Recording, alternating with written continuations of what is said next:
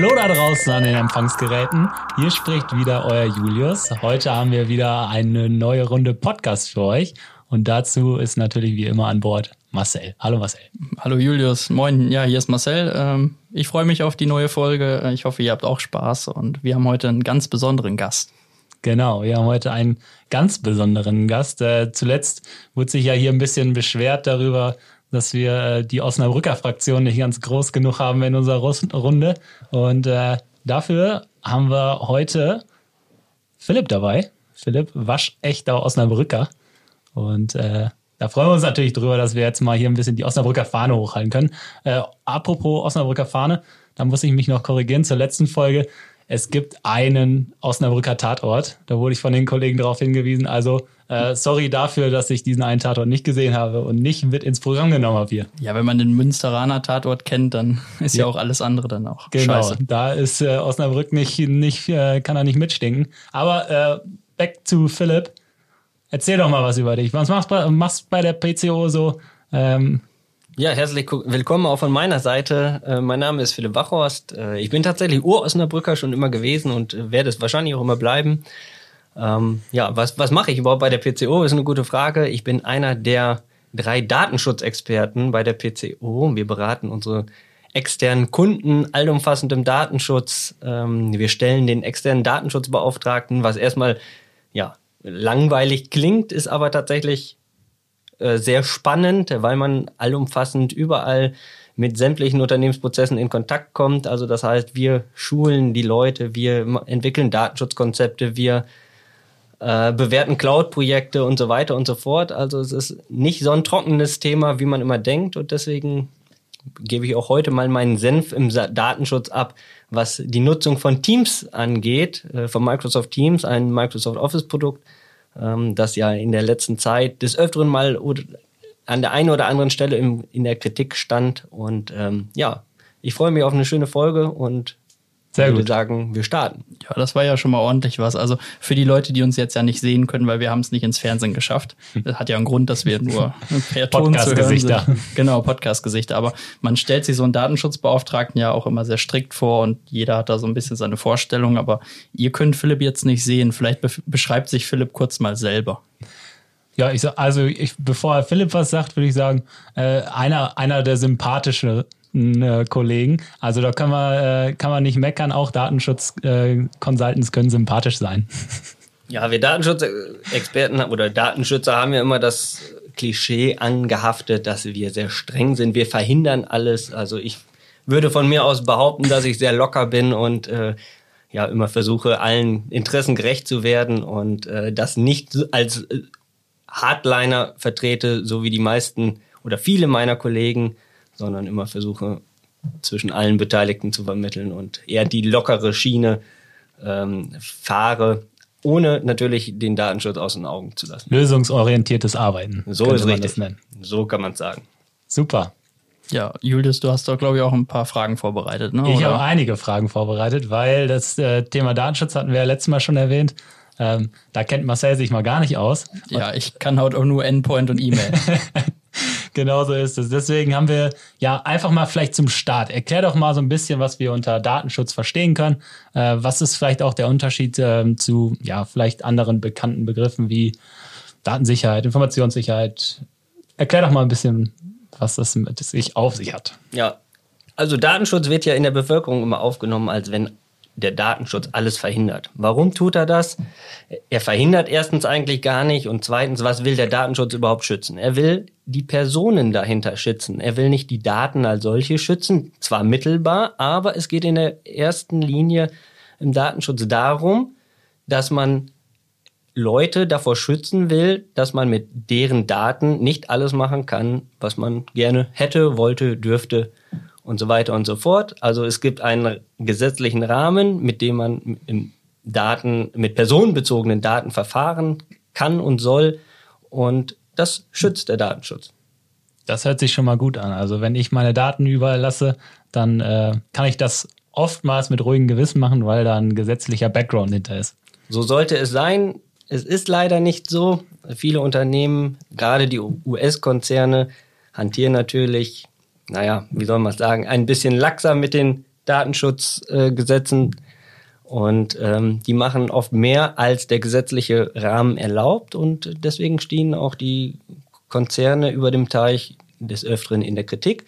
Einen davon haben wir uns heute ja rausgepickt. Genau. Microsoft, vielleicht auch nicht so ein ganz unschuldiger ähm, Player auf dem Markt, aber wir, wir, gucken uns das mal im Einzelnen an. Du sprichst das Thema schon an. Äh, der große US-Konzern ähm, um den es ja auch heute ein bisschen gehen soll. Microsoft Teams haben wir uns ein bisschen ähm, rausgepackt, weil wir da einfach ähm, ja viele, viele ähm, ja, Situationen bei unseren Kunden mit erleben. Ähm, und das soll heute so ein bisschen das Thema sein. Vor, vorweg einmal, warum haben wir uns dieses Thema überhaupt äh, rausgegriffen und was macht es gerade so interessant, gerade in dieser Zeit? Ja, es gibt äh, wie ich es gerade schon gesagt hatte, ist Microsoft einer der großen Player auf dem Markt, äh, ein US-Anbieter und äh, ich hatte es ja gerade schon gesagt, dass die US-Anbieter es manchmal nicht so genau nehmen mit dem Datenschutz. Das hat sich Anfang des Monats die Berliner Aufsichtsbehörde für den Datenschutz äh, zu Herzen genommen und hat ähm, ja mal sämtliche Videokonferenztools zur Herze genommen oder untersucht. Also nicht nur Teams. Nicht nur Teams, äh, Teams unter anderem natürlich auch, äh, aber auch weitere Anbieter. Und äh, ja, die haben mal untersucht, was die denn so mit unseren Daten machen, was die, welche gesetzlichen Grundlagen die verwenden, um ja Daten äh, für die Bereitstellung des Services ähm, ja bereitzustellen. Und ähm, ja, da gab es überraschende Ergebnisse eben, dass sowohl Teams als auch der Großteil der anderen Anbieter eben nicht so konform mit Daten agieren, wie man es gerne hätte. Das gucken wir uns heute an. Und äh, ja, zum Zweiten gab es ja diese Woche auch eine, oder letzte Woche muss man ja sagen, eine, ähm, eine äh, wichtige Entscheidung des Europäischen Gerichtshofes, die der nämlich den sogenannten Privacy Shield gekippt hat. Der Privacy Shield äh, für die, die es nicht wissen, ist ein, ähm, ja, mehr oder weniger ist es eine Rechtsgrundlage gewesen, um Daten über den großen Teich in die USA zu übermitteln, ein Selbstzertifizierungsmechanismus, ähm, wo sich die US-Unternehmen anschließen konnten, um ja mehr oder weniger den Datenschutz äh, nach europäischen Standards zu gewährleisten. Ja, können ist immer so ein gutes Wort bei dem Ganzen. Können ist immer können, sollen, dürfen. Also sagst du, das war jetzt so ein richtig heißer Juli für den Datenschutz? So kann man sagen. Man kann es, äh, äh, ja, sind sehr brisante Entscheidungen, die auch äh, große Wellen schlagen werden und auch, äh, ja, die eine oder andere und oder das eine oder andere Unternehmen in die Bedrohung bringen werden, wenn es darum geht, äh, ja, Daten über den Teich zu übermitteln. Ob das hier auch für Teams Auswirkungen hat, kommen wir gleich zu. Genau, das wollen wir heute einmal klären, dass wir das ein bisschen ja genauer uns angucken, äh, was der EuGH da überhaupt am Ende entschieden hat und auf welcher Basis er eigentlich so entschieden hat, dass wir das Ganze mal ein bisschen ja auseinanderpflücken. Äh, was haben die Aufsichtsbehörden denn genau an Teams kritisiert? Ja, äh, was haben die Aufsichtsbehörden äh, kritisiert? Man muss erstmal äh, gucken, was haben die überhaupt untersucht. Ähm, das war ja eine ganz umfangreiche Prüfung insofern, als die nicht nur Teams untersucht haben. Die haben, ich glaube, zehn oder zwölf Anbieter sich unter die Lupe genommen, inklusive der ganzen vertraglichen Regelungen. Und äh, wenn man sich schon mal, äh, wenn man sich die Mühe gemacht hat, sich ein Vertragswerk, äh, egal von welchem Anbieter. Wie viele Seiten? Ja, also bei Microsoft Teams sind es ungefähr über um die 30 Seiten. Äh, das ist ja noch verträglich. Das ist die spannende Arbeit, von der du eben sprachst. genau, die spannende Arbeit, richtig, genau. Das ist ein Vertrag von vielen Verträgen, die Microsoft anbietet. Das, äh, hier geht es ja um den datenschutzrechtlichen Vertrag. Neben dem datenschutzrechtlichen Vertrag gibt es ja noch die Lizenzbedingungen, die Online-Service-Terms und so weiter und so fort, die natürlich auch jeweils immer 30, 40 Seiten umfassen. Und äh, daher kann man ähm, natürlich erahnen, dass die Aufsichtsbehörden da ein äh, Mammut an, an Bürokratie zu bewältigen haben. Für also, dich als äh, Volljurist natürlich ein leichtes. Ja, man, man äh, auch das macht man nicht jeden Tag, äh, dass man die, die verklausulisierten Vertragswerke unter die Lupe nimmt, äh, weil sie offen gestanden grausam verfasst sind und äh, oftmals auch mit Widersprüchen verfasst sind, aber ja, da muss man durch. Äh, bei den großen Anbietern ist ja oft das Motto Fritz oder stirb.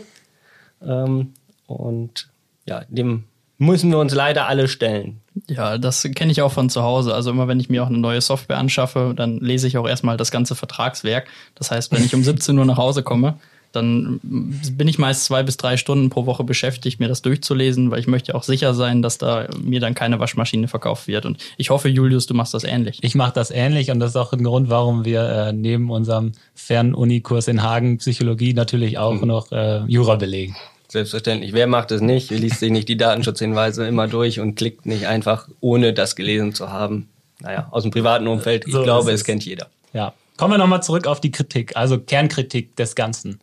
Ähm, was kannst du uns dazu sagen? Also, was ist wirklich das, warum wir am Ende sagen würden, ähm, ja, oder warum du vielleicht auch sagen würdest, dass du da nicht ganz mitgehst mit der Entscheidung? Ja, ja, wir müssen nochmal genau äh, äh, untersuchen, was haben die Aufsichtsbehörden geprüft. Äh, ich hatte es gerade schon eingangs angesprochen, ähm, nicht nur Teams, sondern auch viele andere Videotools übermitteln einfach Daten in unzulässiger Weise nach Hause. Und das müssen wir uns gleich nochmal äh, genau unter die, unter die Lupe nehmen, was damit gemeint ist.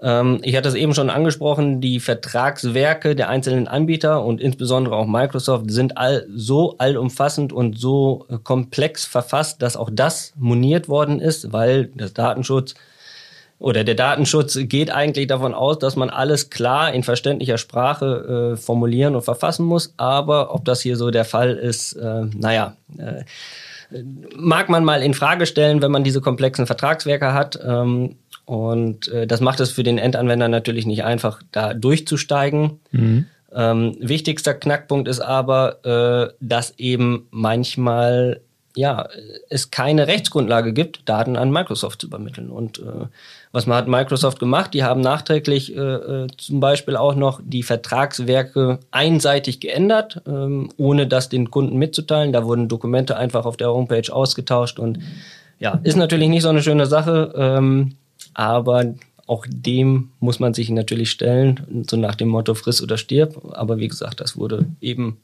deutlich moniert. Scheint ja auch kaum jemand mitbekommen zu haben. Also ich meine, die wachsen ja immer weiter und immer weiter und interessiert ja anscheinend keinen. So ist es, genau. Gut, jetzt hattest du die Daten eben schon angesprochen. Lass uns mal ein bisschen genauer auf die Daten eingehen, weil äh, ja, es ist, was ist es, was sind da eigentlich für Daten am Ende des Tages hinter? Es ist immer, man spricht von Daten, Daten, aber es gibt ja unterschiedliche Daten, die am Ende ähm, in diesem Prozess der Videotelefonie in Teams eigentlich verwendet werden und vielleicht auch mit Microsoft geshared werden. Ja, genau, so ist es. Man muss da sorgfältig äh, hinterfragen, welche Daten werden da überhaupt verarbeitet. Also wir müssen bei der ganzen Office-Geschichte, Office 365-Geschichte äh, unterscheiden, dass es Kundendaten gibt, also Inhaltsdaten, also das sind die Daten, die wir jeden Tag erzeugen. Ähm, dann daneben gibt es, ja, ich sag mal äh, zusammengefasst Funktionsdaten. Das sind die Daten, die für den Lizenzabgleich des jeweiligen Dienstes erforderlich sind. Also wenn ich eine Lizenz kaufe, dann muss Microsoft mhm. natürlich überprüfen, dass, dass der User äh, entsprechend äh, bezahlt.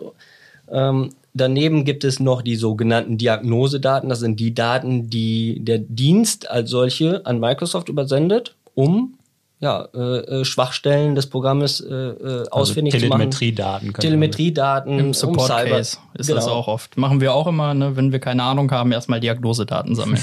genau, und da ist eben einer der großen Kritikpunkte auch, dass diese Diagnosedaten ungefragt übermittelt werden und Microsoft mit diesen Daten noch ganz viele andere Dinge macht. Und ähm, ja, des Weiteren muss man auch noch unterscheiden, bietet der Dienst ja noch verbind sogenannte verbundene Dienste an. Das sind sogenannte Dritteinbieter, die man in den Dienst einbinden kann ähm, die dann teilweise auch in den USA gehostet sind. Und äh, wie gesagt, auch da stellt sich dann wieder die Frage, haben wir dafür eine Rechtsgrundlage, um Daten in die USA zu übermitteln. Hm, da ist zum Beispiel Marcells Whiteboard-App. Marcel ist ähm, nebenbei auch noch halber Künstler in dem einen oder anderen Kundentermin.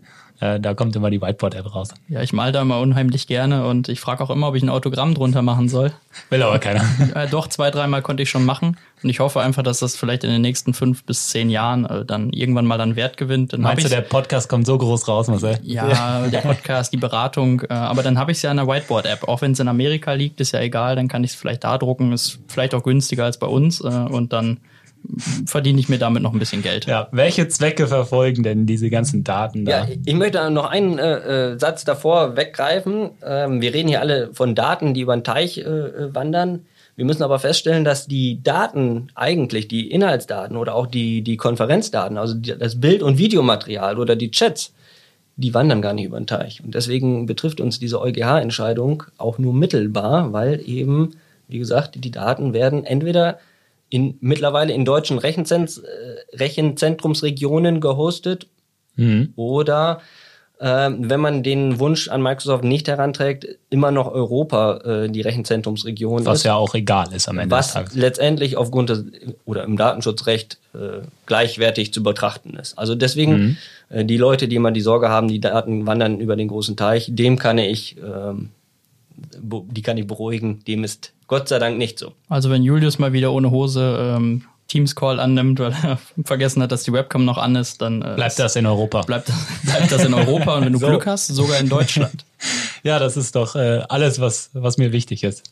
Genau. Gut, also nochmal, um auf die Zwecke zurückzukommen. Ja, was macht Microsoft? Äh, wir hatten es eben schon angesprochen mit den Telemetriedaten und Diagnosedaten. Die wollen natürlich, äh, Microsoft hat natürlich einen riesen Pool an Sicherheitsmechanismen ähm, die wollen damit natürlich Cyberangriffe äh, erkennen. Die wollen ähm, die Kernfunktionalität des Dienstes erweitern. Ähm, weswegen ist das überhaupt so relevant? Weil die Diagnosedaten beinhalten natürlich auch immer Userdaten. Und die Userdaten sind ja die einzelnen Beschäftigten des Unternehmens. Und ein Unternehmen muss natürlich Sorge dafür tragen, dass diese Daten sorgfältig verarbeitet werden und nicht weiterverarbeitet werden. Weil jeder weiß mittlerweile mit Big Data und Analysen und KI, äh, kann man damit auch viele Verhaltensprofile erstellen und mhm. das hat Microsoft Gott sei Dank ausdrücklich in den vertraglichen Bestimmungen ausgeschlossen, auch erst offen gestanden seit diesem Jahr und äh, diese Daten werden auch nicht mehr weitergegeben für Werbung, was eigentlich selbstverständlich sein sollte, aber äh, Microsoft musste es nochmal erwähnen. Mhm. Also äh, Microsoft versucht damit auf jeden Fall auch seine eigenen Produkte besser zu gestalten, sicherer zu gestalten, vielleicht auch im Hinblick auf Security. Also will mal sagen, unmittelbar profitiert auf jeden Fall der Endanwender irgendwann davon. Ähm, aber bis dahin sind diese Daten halt nicht anonym.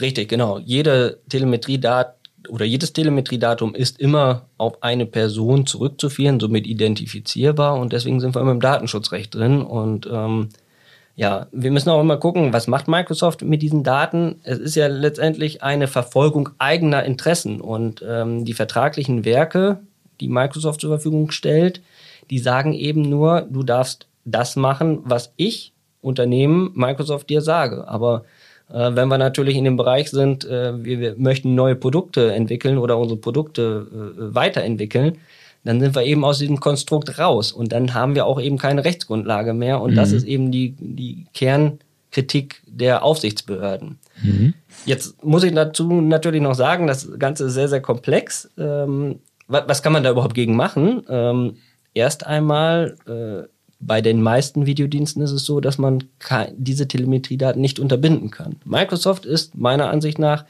oder meines Wissens nach der einzige Anbieter, der diese Telemetriedaten unterbinden kann. Also Webcam abkleben bei allen anderen. Ja.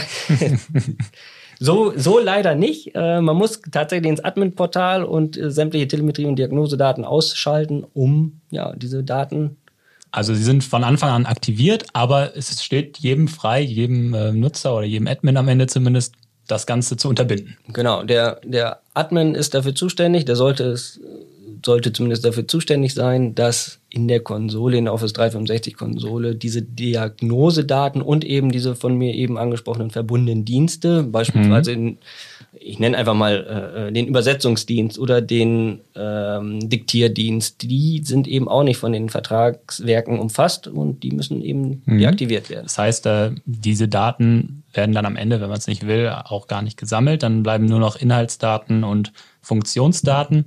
Und äh, da wissen wir bei größten Teils, dass sie in Deutschland oder in Europa halt sind.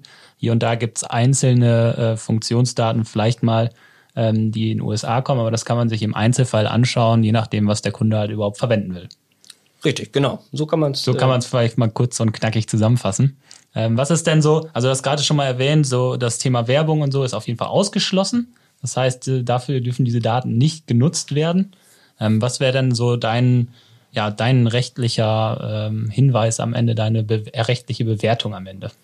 Also man muss ja auch mal äh, äh, hier ganz deutlich sagen, dass das Datenschutzrecht teilweise hier auch an die Grenzen stößt. Insofern, dass ein Dienst, der so komplex ist wie diese Office 365 Welt oder auch die Azure Welt, es geht gar nicht mehr äh, anders als dass man sagt, äh, Microsoft verfolgt auch eigene Interessen, weil ja alle Daten in einen Pot kommen und dieses Auswerten der weltweiten äh, Telemetriedaten äh, hat natürlich auch gewisse Vorteile für jemanden, eben der Schutz von Cyber Security.